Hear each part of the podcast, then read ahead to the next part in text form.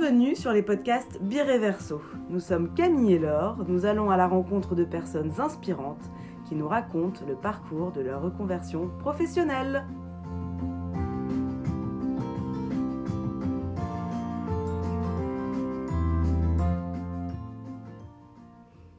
Aujourd'hui, nous avons Sophie à notre micro qui témoigne de son parcours professionnel. Après avoir travaillé pendant 10 ans dans la communication pour le secteur public, Sophie devient décoratrice d'intérieur. Nous vous laissons écouter son parcours. bonjour Sophie et merci d'avoir accepté notre invitation. Est-ce que tu pourrais commencer par te présenter pour euh, expliquer un peu aux gens qui tu es? Bonjour Camille alors, merci de m'avoir invitée. Donc, je, m'appelle Sophie Delabarthe, j'ai 33 ans, je suis mariée, j'ai une petite fille et je suis décoratrice d'intérieur depuis euh, quelques mois puisque je me suis reconvertie après avoir travaillé 10 ans dans la communication dans le secteur public. Et donc, rien à voir. Et je vis à, je vis à Paris. D'accord. Et alors, qu'est-ce que tu as fait comme études Quelles étaient tes envies au moment où tu as commencé justement après euh, le bac? Alors j'étais euh, comme beaucoup un peu, euh, un peu larguée après le bac. J'ai commencé par des études de philosophie que j'ai que j'ai arrêté. J'ai mis un peu de temps à me trouver et, et j'ai fini par faire des études de communication événementielle appliquées au domaine de la culture que j'ai faites ensuite en alternance, que j'ai terminé en alternance au musée Picasso à Paris. Voilà. ce qui m'a permis ensuite d'avoir. Euh, de, c'était un tremplin pour, euh, pour ma, ma, vie professionnelle à la première partie, puisqu'ensuite euh, j'ai été gardée au musée au service communication et ensuite j'ai enchaîné mes, différents, mes différents postes par la suite. D'accord. Et donc ça, tu étais, étais, passionnée, tu étais contente d'aller bosser, tu, tu ouais, j'étais ouais, c'était j'étais contente. Ouais, c'était une enfin, j'étais bien dans la com, c'était euh, j'aimais vraiment euh, le côté euh, relation humaine qui était quand même assez, assez important. J'ai énormément appris au début et j'étais dans un secteur public. Donc, je travaillais. mon premier poste, c'était au musée Picasso. Donc, c'est un, musée donc, qui dépend du ministère de la Culture. Donc, il y avait tout un pan aussi un peu politique qui était très intéressant parce que je faisais pas que de la COP, mais aussi sur des tâches un peu plus euh, d'assistante de direction, parce que dans ces structures, en fait, on, est parfois euh, polyvalent. Mais euh, j'étais vraiment contente. donc j'ai été gardée au musée Picasso en, contrat en CDD, puisque en fait, dans le secteur public, quand on n'est pas fonctionnaire, on est contractuel, c'est-à-dire qu'on signe un certain nombre de CDD sur les mêmes postes, mais en changeant les missions sur le papier.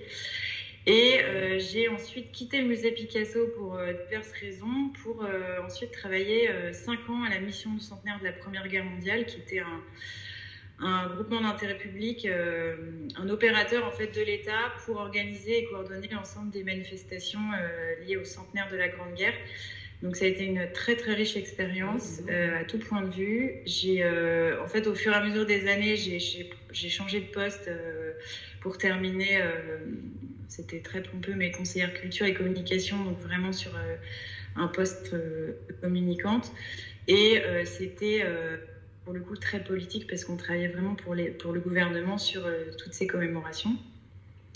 Ça a été une très très bonne expérience, mais très intense. Voilà. Mmh. Donc au 5 ans, il se trouve que, en plus, entre-temps, je me suis mariée, j'ai changé de poste, j'ai ensuite euh, travaillé trois ans à l'Ordre de la Libération, ah qui est un ordre euh, national euh, basé aux Invalides où je faisais de la com aussi. Donc là, j'étais responsable communication. J'avais une feuille de route bien définie en arrivant. Il fallait vraiment mettre en place diverses actions de com, se faire connaître et, vraiment avoir des, outils de communication, puisque jusqu'à jusqu'à maintenant, jusqu'à mon arrivée, il n'y avait, pas grand-chose. Voilà. Euh, sur ces trois années, j'ai eu euh, ma fille. Donc, au fait, je suis partie en congé mat, congé parental. Je suis revenue euh, et c'est là que, en revenant, voilà, j'arrivais un peu à, à, la fin de ma feuille de route initiale et, et je sentais qu'il y avait, j'avais quand même un besoin de, de mieux maîtriser mon temps de travail, de, voilà, de, de souffler un peu et puis de, de faire quelque chose plus créatif, mais je n'arrivais pas à mettre de mots en fait sur ce besoin. Je, sentais qu'il fallait que je arrête ce boulot, mais je ne savais pas quoi faire. Mm. Et en fait, euh, je, me suis inscrite, enfin, j'ai signé un, un petit contrat de coaching avec une agence qui s'appelle Talent sur mesure, qui a été fondée par Marie Olivo, que vous connaissez peut-être, qui est spécialisée dans. alors, ils ont un volet recrutement, un peu comme des chasseurs de tête, où elles mettent en, relation des entreprises qui embauchent et, euh, et, des gens qui cherchent du boulot, mais essentiellement sur du, comme le, nom l'indique, sur euh, du, sur-mesure, c'est-à-dire euh, plutôt sur des postes à mi-temps. Enfin, c'est essentiellement en fait, si je des femmes qui recherchent des boulots un peu compatibles aussi. Avec la vie Et, et, et un volet coaching et bilan de compétences. Donc moi, j'ai suivi un, un, petit coaching avec une coach Anne-Sophie Levra euh, pendant huit séances et il se trouve que quand j'ai signé, euh, quelques jours après, on a été confinés. Mmh. Euh, donc ça tombait, ça tombait à pic parce que j'avais encore mon, emploi à l'époque. Et comme beaucoup, bah, j'ai quitté Paris pour de la avec ma fille sous le bras. J'ai laissé mon mari à Paris et, et, je suis partie à la campagne. Et donc là, ça a été, ça a été quand même super parce que j'ai pu m'imposer un rythme. alors c'était très studieux. C'est-à-dire que je me levais euh, très tôt avant que ma fille se réveille, avant que ma journée de boulot euh, commence euh, à distance. Je faisais mon coaching. Ensuite, j'enchaînais ma journée de travail, alors comme beaucoup, avec des visios, la fille qui déboule dans le bureau et tout. Mais j'arrivais à me, à enfin, m'imposer un, un rythme, mais je prenais le coaching le soir et puis le week-end. Donc en fait, pendant ces deux mois de confinement, j'ai, vachement bossé sur, sur ce bilan. Euh, qui m'a permis euh, en fait d'identifier euh, mes valeurs, mes moteurs. Enfin, vraiment, on allait dans le détail en revenant sur toute mon expérience passée.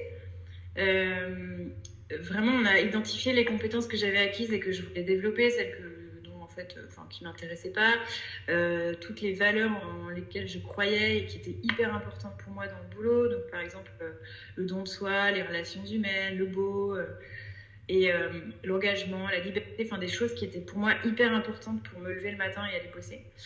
Et euh, également les croyances limitantes. Euh, c'est-à-dire, pour moi, c'était. en fait, je n'osais pas, j'avais peur de mettre à mon compte parce que ça n'engageait pas que moi. Et puis, et il y a toujours le risque de se prendre une porte, en fait, par orgueil, de se foirer. Et, et puis aussi, j'étais persuadée que être créatif, c'était être un artiste, en fait. C'est-à-dire peindre, chanter, euh, faire de la sculpture et, être un, vraiment un artiste euh, dans, ce sens. Mhm. Alors que euh, la créativité, c'est pas uniquement ça. Et donc à partir du moment où j'ai vraiment pris conscience de tout ça, j'ai pu identifier vraiment ce projet professionnel de, de, me mettre à mon compte et de, devenir décoratrice d'intérieur. Donc ça a été assez rapide finalement. J'ai vite été sûre de, moi. Après, il a fallu vraiment euh, le mettre en, forme en fait, vraiment identifier euh, enfin, voilà, comment, comment y arriver. Euh. J'ai donc démissionné ensuite en septembre de l'année dernière, donc en septembre 2020. Avant de savoir ce que tu voulais, ce que tu allais faire comme étude, comment tu allais reprendre Alors, je, m'étais, enfin, je m'étais renseignée, ouais. J'ai, j'ai, trouvé une formation à distance. je voulais pas reprendre de, de la formation présentielle et je voulais vraiment aller à mon rythme. C'est-à-dire que j'ai trouvé une formation qui ne m'imposait pas d'échéance et qui me permettait de travailler euh, aussi longtemps que j'en aurais eu besoin. Euh, donc j'ai posé ma démission après le confinement là, à l'été. J'ai quitté mon boulot et je me suis mise dans ma formation pendant euh, une année scolaire. J'ai appris les techniques de base, le dessin, la perspective, les logiciels 3D, le photomontage, enfin, plein de plein d'outils dont j'avais besoin c'est un univers que tu découvrais complètement finalement. Euh, sur la technique, oui.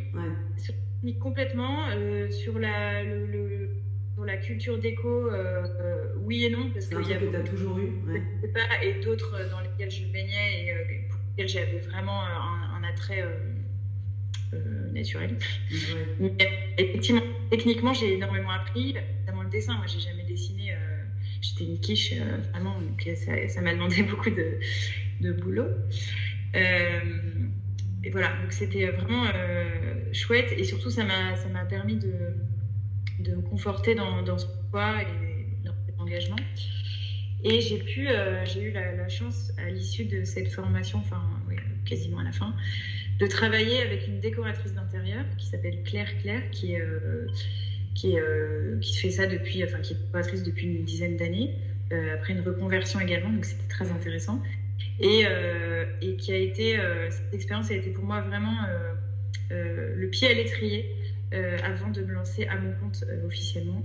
En plus, Claire a été euh, extrêmement généreuse dans ses conseils, dans ses, bons plans, dans ses, enfin vraiment, ça a été pour moi l'expérience providentielle parce que c'était que du, que du positif. et, j'ai pu vraiment me frotter au terrain. Et c'est indispensable pour n'importe quel boulot, mais en, particulier quand on se reconvertit parce qu'on a un, un, bon syndrome de l'imposteur. Euh, et, ça, euh, il restera toujours, je pense, mais ça a permis d'atténuer un petit peu ce syndrome euh, hyper handicapant. je pense que vous savez de quoi je parle, mais c'est vraiment difficile, je trouve, de s'en détacher.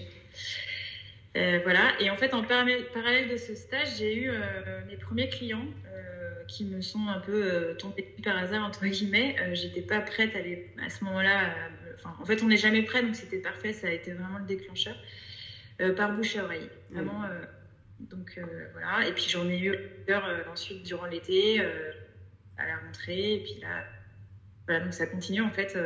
Et ça reste dans ton réseau ou pas du coup? Ou non, c'est sorti de ton réseau proche? C'est sorti aussi de mon réseau proche, ouais. ça c'est bien ça. Ouais.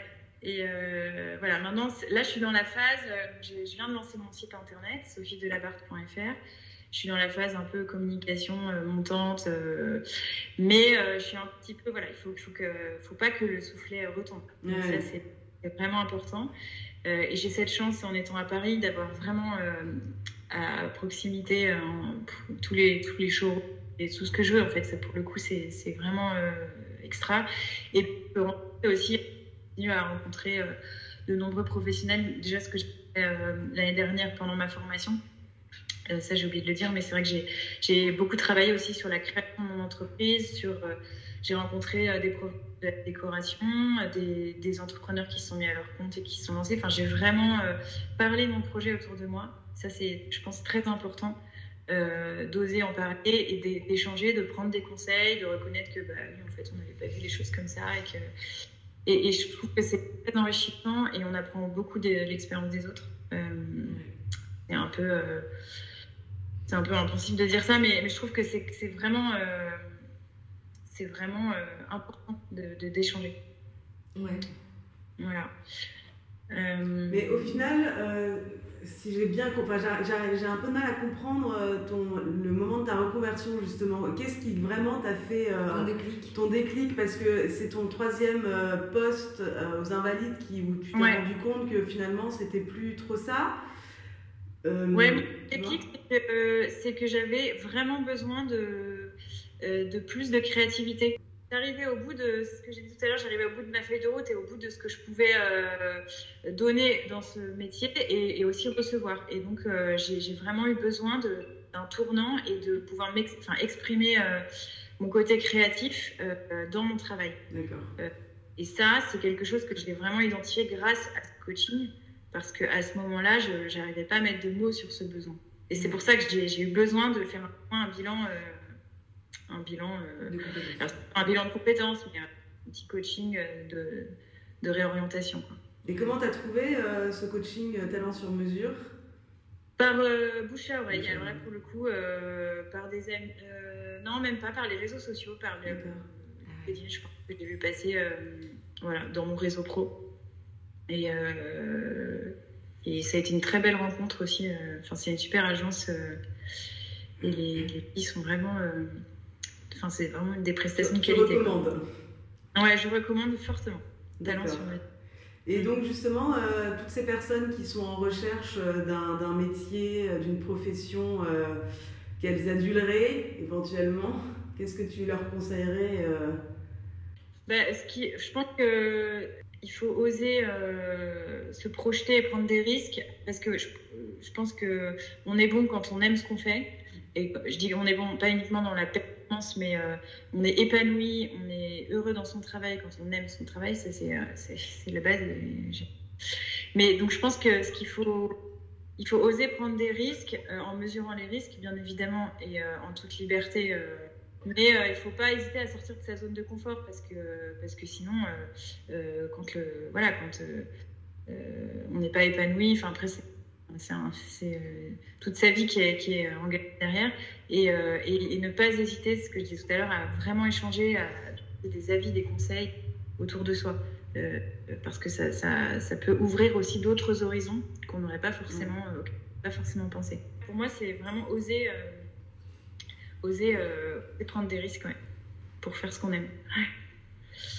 Donc aujourd'hui, tu es une femme épanouie. Euh, ouais, pas encore. Totalement. Non, non, je suis épanouie. Oui, j'aime ce que je fais, c'est sûr. Quand je me lève le matin, je suis hyper contente de bosser. Et euh, là même, euh, je vais vous dire un truc bizarre, mais je suis rentrée des vacances. J'avais trop hâte de rentrer des vacances pour me remettre dans mon boulot et reprendre mes projets. Euh, voilà.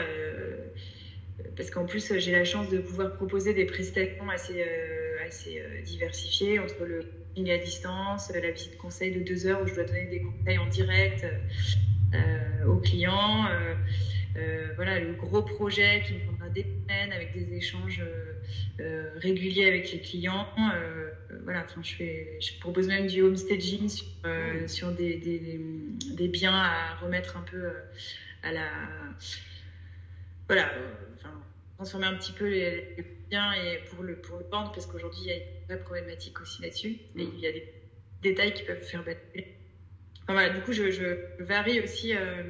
Et tu travailles avec des architectes, des entrepreneurs Comment ça se passe? Non, pas encore? Ah, Ouais, je, je, moi je fais que de la conception, je fais pas de suivi de travaux parce que pour l'instant ça ne pas. Oui, c'est plus la déco. Euh, voilà, c'est beaucoup, beaucoup de, de, temps, de responsabilité. Donc pour l'instant, je, je, je, fais comme en fait euh, Claire Claire chez qui j'ai travaillé, fait de la conception aussi. Donc euh, ça veut dire qu'on travaille vraiment sur toute la.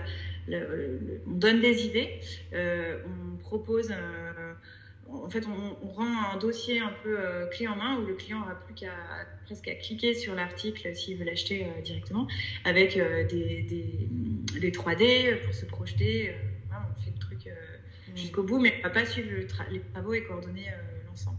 Ça, on travaille avec, je travaille oui avec des, architectes ou même des, entrepreneurs. En fait, à Paris, ça se passe pas mal comme ça aussi un, entrepreneur tout corps d'État qui ensuite, lui, va reprendre à sa, à sa main euh, le projet. Bah, chouette projet en tout cas. Bravo Sophie. bah, merci beaucoup pour euh, tout, tout ce, témoignage. merci à vous. Et ben, bon courage pour la suite. Merci beaucoup. au revoir Sophie. À bientôt, au revoir. C'était un épisode Bireverso. Merci de nous avoir écoutés. N'hésitez pas à découvrir tous les épisodes sur notre site internet ainsi que sur toutes les plateformes d'écoute. Likez, partagez, abonnez-vous à notre compte pour ne rien rater de Bireverso.